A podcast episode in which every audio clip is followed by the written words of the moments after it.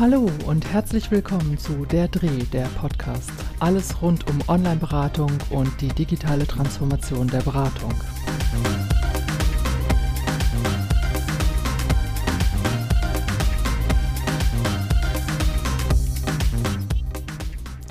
Hallo, willkommen zu einer neuen Folge von Der Dreh, der Podcast. Ich will heute mal auf das Thema Blended Counseling schauen. Jetzt werden einige sagen, Moment, die Folge habe ich doch schon mal gehört. Ja, das stimmt nicht so ganz. Ich habe im April 2020 schon einmal eine Folge mit dem Titel Blended Counseling aufgenommen. Das ist die Folge Nummer 5, wer noch mal reinhören möchte und sie noch nicht kennt. Da habe ich eher das Konzept beschrieben, was ist eigentlich Blended Counseling, warum ist es vielleicht die Beratungsform der Zukunft Heute möchte ich nochmal auf ein paar ganz besondere Aspekte eingehen. Denn in der letzten Zeit, so in den letzten drei, vier Monaten, erlebe ich es immer häufiger, dass sich ganz viele Einrichtungen, die während der Pandemiezeit jetzt auch Online-Beratung angeboten haben, mit der Frage beschäftigen, ja, was davon machen wir denn nach der Pandemie weiter? Und wenn Sie sich mit dieser Frage beschäftigen und diese Überlegungen anstreben, dann höre ich eben häufig in dem Zusammenhang das Stichwort Blended Counseling. Wir könnten doch Blended Counseling machen. Und da merke ich, dass die Vorstellung, was Blended Counseling ist und was es auch braucht, um Blended Counseling anbieten zu können, manchmal sehr unterschiedlich sind, manchmal auch der Begriff wirklich in einer Form verwendet wird, wo ich ganz klar sagen würde, nee, das ist kein Blended Counseling. Ein Beispiel, zwischendrin mal eine Mail schreiben mit einem Klienten oder per Messenger vielleicht die eine oder andere Absprache zu treffen. Das ist nicht Blended Counseling. Das ist zwischendrin mal eine Mail schreiben. Das ist wirklich was anderes. Vielleicht, damit es ein bisschen einfacher ist, nochmal reinzukommen in das Thema, eine Definition, was Blended Counseling wirklich ist und dazu sage ich dann noch ein bisschen mehr. Ich orientiere mich da an der Definition von Martina Hörmann, die mit Kolleginnen im Jahr 2019 eine Definition zu Blended Counseling entwickelt hat, die da lautet, Blended Counseling umfasst die systematische, konzeptionell fundierte, passgenaue Kombination verschiedener digitaler und analoger Kommunikationskanäle in der Beratung. Also damit ist eine klare Abgrenzung getroffen. Es ist eben was, was wirklich konzeptionell fundiert ist, wo ich mir also vorab Gedanken mache und wo ich systematisch die Kanäle miteinander kombiniere und damit einen Beratungsprozess gut gestalte. Und das ist also das Entscheidende, wenn ich mir überlege, Blended Counseling zu machen, muss ich mir vorher wirklich eine gute Konzeption überlegen. Und ich glaube, da können jetzt viele aus den Erfahrungen, die sie während der Pandemie haben, machen können, profitieren. Und ähm, da gehört es einfach auch dazu zu gucken, was haben wir denn in der Pandemie, während wir jetzt vielleicht das erste Mal Online-Beratung angeboten haben, was haben wir denn da genau gemacht? Wie haben wir denn die Online-Beratung überhaupt genutzt und angeboten? Und was war vor allen Dingen das, was unsere Klientinnen und Klienten uns zurückgemittelt haben? Also was hat denen besonders gut getan? Was war hilfreich für die? Was hat ihnen vielleicht auch gefehlt? Denn das können ganz wichtige Hinweise dafür sein, wann und wie wir im Beratungsprozess die Medien wechseln, nutzen oder vielleicht eben auch ganz bewusst nicht nicht einsetzen. Und insofern kommt erstmal das Konzeptionieren an den Anfang. Also wir müssen uns erstmal überlegen, was für einen Mehrwert hat es überhaupt, wenn wir unseren Ratsuchenden ein Angebot machen, das über die Präsenzberatung hinausgeht. Denn ich finde, bei allem, was mit Digitalisierung zusammenhängt, muss es immer einen Mehrwert geben, einen Nutzen, etwas, was sozusagen das Digitale noch besser kann oder besser macht als das Analoge. An der Stelle gleich ein Hinweis. Ich sage nicht, Online-Beratung ist besser als Präsenzberatung. Das will ich damit überhaupt nicht sagen. Aber wenn wir Online-Elemente in die Beratung einfließen lassen, dann müssen sie einen Mehrwert bieten. Und dieser Mehrwert kann sehr unterschiedlich sein. Ein paar Beispiele dazu. Es kann für Ratsuchende ein Mehrwert sein, wenn sie nicht jedes Mal eine weite Anfahrtstrecke in die Beratungsstelle bewältigen müssen, sich dafür vielleicht einen Tag frei nehmen müssen oder ja, einfach eine lange Zugfahrt oder ähnliches äh, absolvieren müssen, für ihre Kinder vielleicht eine Betreuung besorgen müssen und all solche Dinge. Sondern es kann Mehrwert sein zu sagen, super, ich kann einfach von zu Hause aus anrufen, Video machen oder vielleicht eine Nachricht schreiben. Das kann schon ein Mehrwert sein. Es kann aber auch ein Mehrwert sein, und das wäre eher was, was wir Beratende dann einsetzen und steuern, dass zum Beispiel die schriftliche Kommunikation jemandem leichter fällt. Wenn ich also merke, jemand sitzt vor mir und tut sich sehr schwer, dann ist es vielleicht ein gutes Angebot zu sagen, hey, wir können auch schreiben, fahren Sie doch jetzt mal nach Hause, denken Sie drüber, drüber nach und wenn Sie soweit sind, schreiben Sie mir eine E-Mail. Also dann nutze ich eher den Settingwechsel als Methode, als Intervention, um jemandem zu ermöglichen, über ein Thema zu schreiben, über das er vielleicht nicht so gut sprechen kann. Das wäre ein Beispiel. Also der Mehrwert muss ganz klar da sein. Das heißt, wir überlegen uns eine Konzeption und überlegen uns, warum wollen wir das überhaupt anbieten? Was ist denn eigentlich gut daran, wenn wir Blended Counseling machen? Also nur online beraten, weil es alle machen, das sollte kein Argument sein. Das ist zwar ganz nett, aber das ist wirklich nicht fachlich fundiert. So, und dann geht es natürlich im nächsten Schritt auch darum, wenn wir so ein Konzept haben und das wirklich auch fundiert besprochen haben, warum machen wir das und wie machen wir das, dann geht es erstmal darum zu entscheiden, was für Medien wollen wir denn überhaupt nutzen. Das heißt, das nächste Stichwort ist eine kleine Digitalanamnese durchzuführen um ein passgenaues Angebot machen zu können, müssen wir ja erstmal wissen, was haben denn unsere Ratsuchenden, die wir da erreichen wollen oder denen wir das Angebot machen möchten, was haben die eigentlich für Bedingungen, was haben die für Ressourcen, auf die sie zurückgreifen können und ja, wie sind die eigentlich ausgestattet mit welchen Medien. Man könnte ja meinen, im ländlichen Raum macht Videoberatung total viel Sinn, weil in der Regel die Anfahrtstrecken eben sehr weit sind. Das Problem ist aber häufig, dass gerade im ländlichen Raum die Internetleitungen sehr schlecht sind, Video braucht sehr viel Bandbreite und insofern ja, funktioniert die Videoberatung in der Regel gar nicht besonders gut. Oder vielleicht auch für jüngere Zielgruppen, die vielleicht nicht die finanziellen Ressourcen haben, um sehr viel Datenvolumen sich zu kaufen, ja, was ich ja auch brauche, wenn ich ein Videogespräch führe. Also vielleicht ist das dann gar nicht das beste Mittel, sondern vielleicht ist dann eher ein schriftlicher Kontakt über einen Messenger zum Beispiel oder vielleicht auch eben per E-Mail oder in einer Chatberatung viel, viel besser geeignet. Ich muss also bei meinen Ratsuchenden erstmal eine Anamnese machen. Was können die eigentlich? Was brauchen die? Was ist ihre bevorzugte Kommunikationsform, damit ich sie überhaupt erst erreichen kann mit diesem Angebot? Wenn wir das gemacht haben, geht es darum, dass wir als Einrichtung uns einig sein müssen, wir machen jetzt auch Blended Counseling. Es kann nicht sein, dass Einzelne in der Beratungsstelle sagen, nö, also diese Online-Sachen, das interessiert mich jetzt nicht so, das will ich nicht machen. Das kann eigentlich nicht mehr sein im Jahr 2021, sondern es müssen sich alle dafür committen und sagen, Blended Counseling, das ist unsere neue Haltung zur Beratung. Wir wissen, dass man mehr machen kann als nur Gesprächsführung mündlich. Wir wissen, dass man Gespräche auf Distanz führen kann, telefonisch, per Video. Wir wissen aber auch, dass man Gespräche verschriftlicht führen kann in Form von Mail, Chat oder Messenger-Beratung. Und ja, im Messenger kann man ja noch viel, viel mehr machen. Dazu gibt es aber mal eine extra Folge im Podcast. Ja, also insofern alle müssen mitmachen und es braucht also wirklich einen Kulturwandel bei uns in der Einrichtung, um zu sagen, online und offline, das sind keine Konkurrenzgeschäfte, sondern online und offline, die können nebeneinander existieren und es gibt nicht eine bessere oder eine schlechtere Form von Beratung, sondern im Prozess zu entscheiden, was ist jetzt das Beste, um meinen Klienten, meiner Klientin einen guten Beratungserfolg auch zu ermöglichen. Das ist, worauf es ankommt. Also, wenn sich alle committed haben, dann geht es als nächstes um das Thema Ausstattung. Wir müssen natürlich, das geht an die Führungskräfte jetzt, unsere Beraterinnen und Berater so ausstatten, dass sie die digitalen Kommunikationskanäle, die wir ausgewählt haben, mit denen wir arbeiten wollen, eben auch zur Verfügung haben. Das heißt, wenn ich Videoberatung mache, dann muss ich sicherstellen, dass alle Beraterinnen und Berater entsprechende Ausstattung haben, sei es ein Laptop, eine Webcam, ähm, entsprechendes Headset und Mikrofon. Ich brauche eine sehr gute Internetverbindung, damit es stabil läuft. Ich brauche eine sichere Software, um eine verschlüsselte Kommunikation zu ermöglichen. Gleiches gilt eben auch für die schriftlichen Beratungsformen. Das muss ich zur Verfügung stellen. Ich finde es übrigens auch interessant, ich sage es jetzt mal vorsichtig, dass im Jahr 2021 noch nicht alle Beraterinnen und Berater zum Beispiel ein Dienst-Smartphone gestellt bekommen, über das sie zum Beispiel auch per Messenger mit ihren Klientinnen und Klienten die eine oder andere Absprache treffen können und auch einfach ja erreichbar sind über einen anderen Weg. Und dabei geht es gar nicht darum, man denkt immer Smartphone, Messenger, dauernd erreichbar. Darum geht es gar nicht, sondern es geht eher darum, dass man die Möglichkeit hat, flexibler auch zu arbeiten und den Messenger auch in bestimmten Situationen, wo es angebracht ist, zum Beispiel zu nutzen und eben nicht sein privates Gerät dafür nutzen muss, was natürlich aus Datenschutzgründen eine Katastrophe ist. Also das muss ich als Einrichtungsleitung zur Verfügung stellen. Ich muss also das Geld dafür organisieren und ich muss natürlich auch sicherstellen, dass die Abrechnung im Anschluss funktioniert.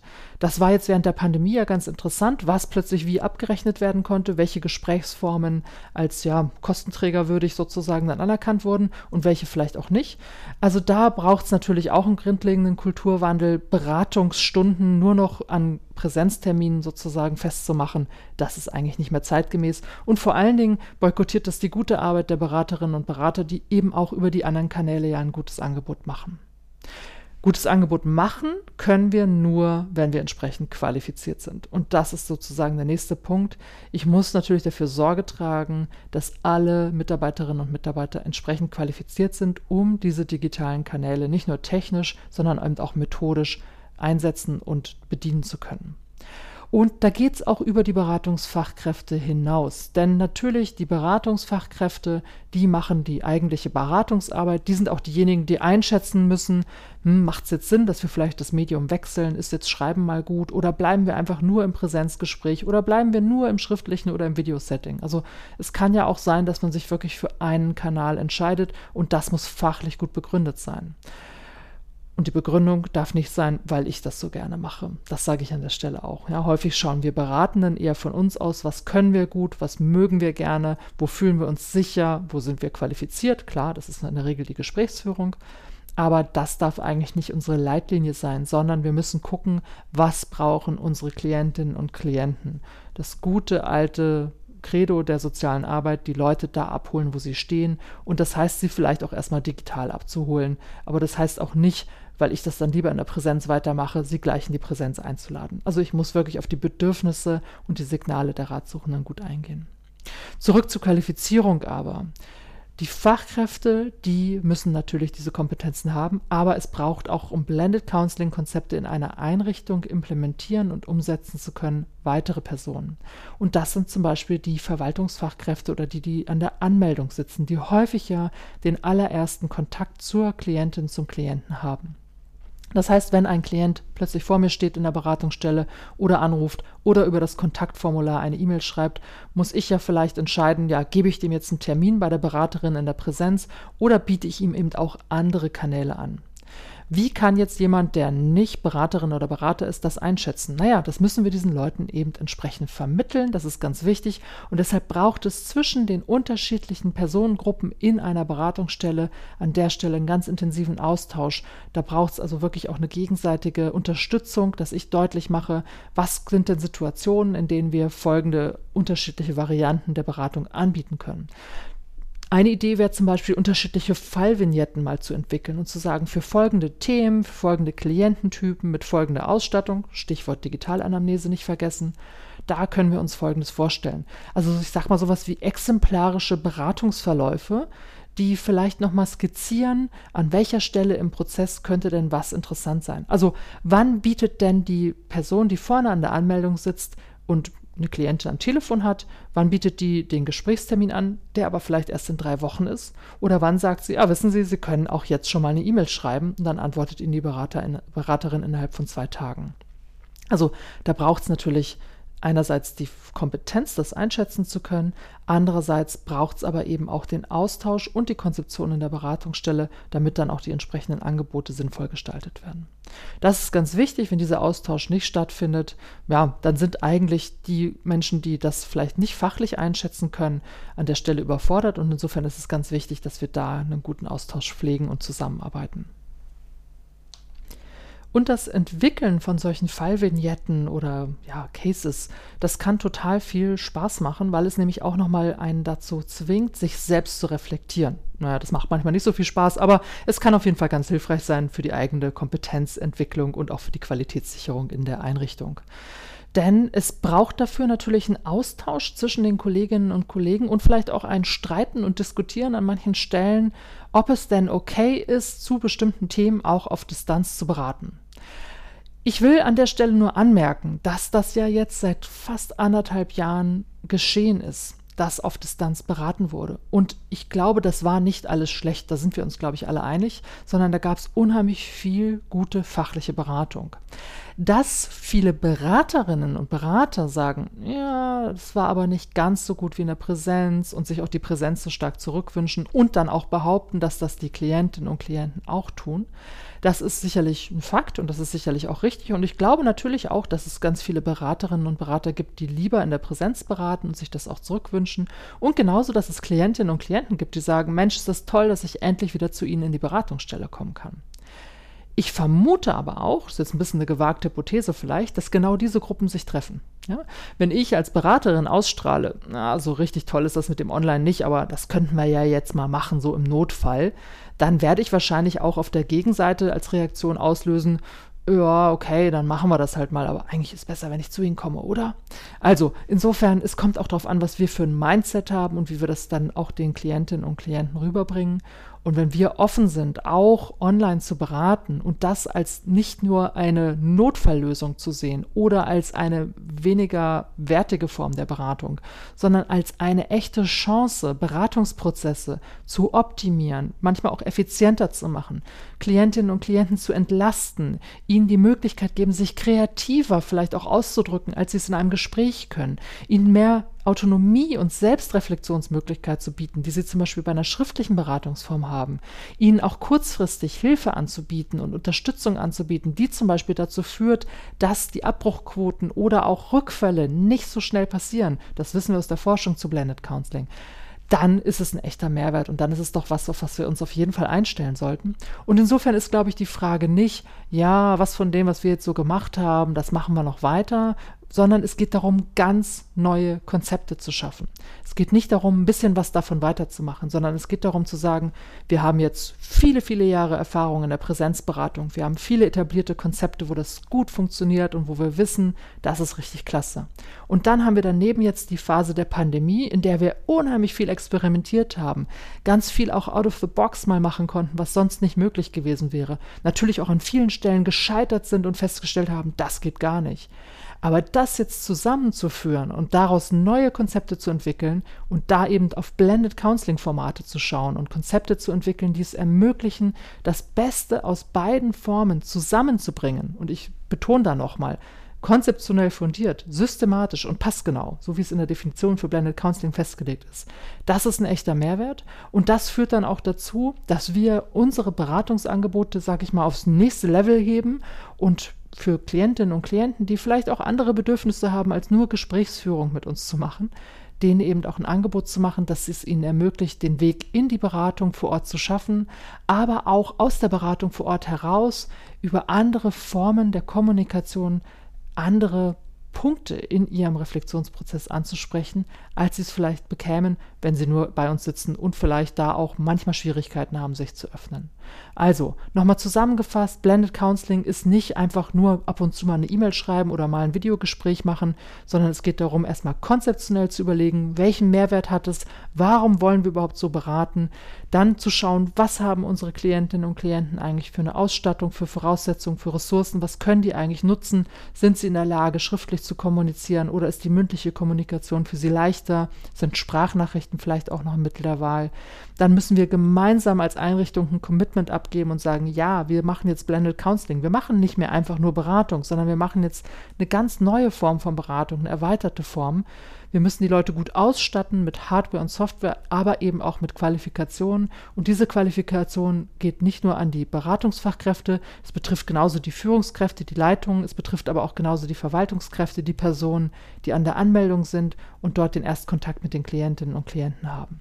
Wenn das gelingt, wenn wir das zusammenführen und tolle Konzepte entwickeln, können wir die Beratung auf ein nächstes Level heben und können aus den Erfahrungen, die wir in den letzten anderthalb Jahren gemacht haben, die häufig schwer waren und die häufig auch irgendwie mit Frustration verbunden waren, jetzt ein richtig gutes Angebot schaffen und für Klientinnen und Klienten einen echten Mehrwert generieren.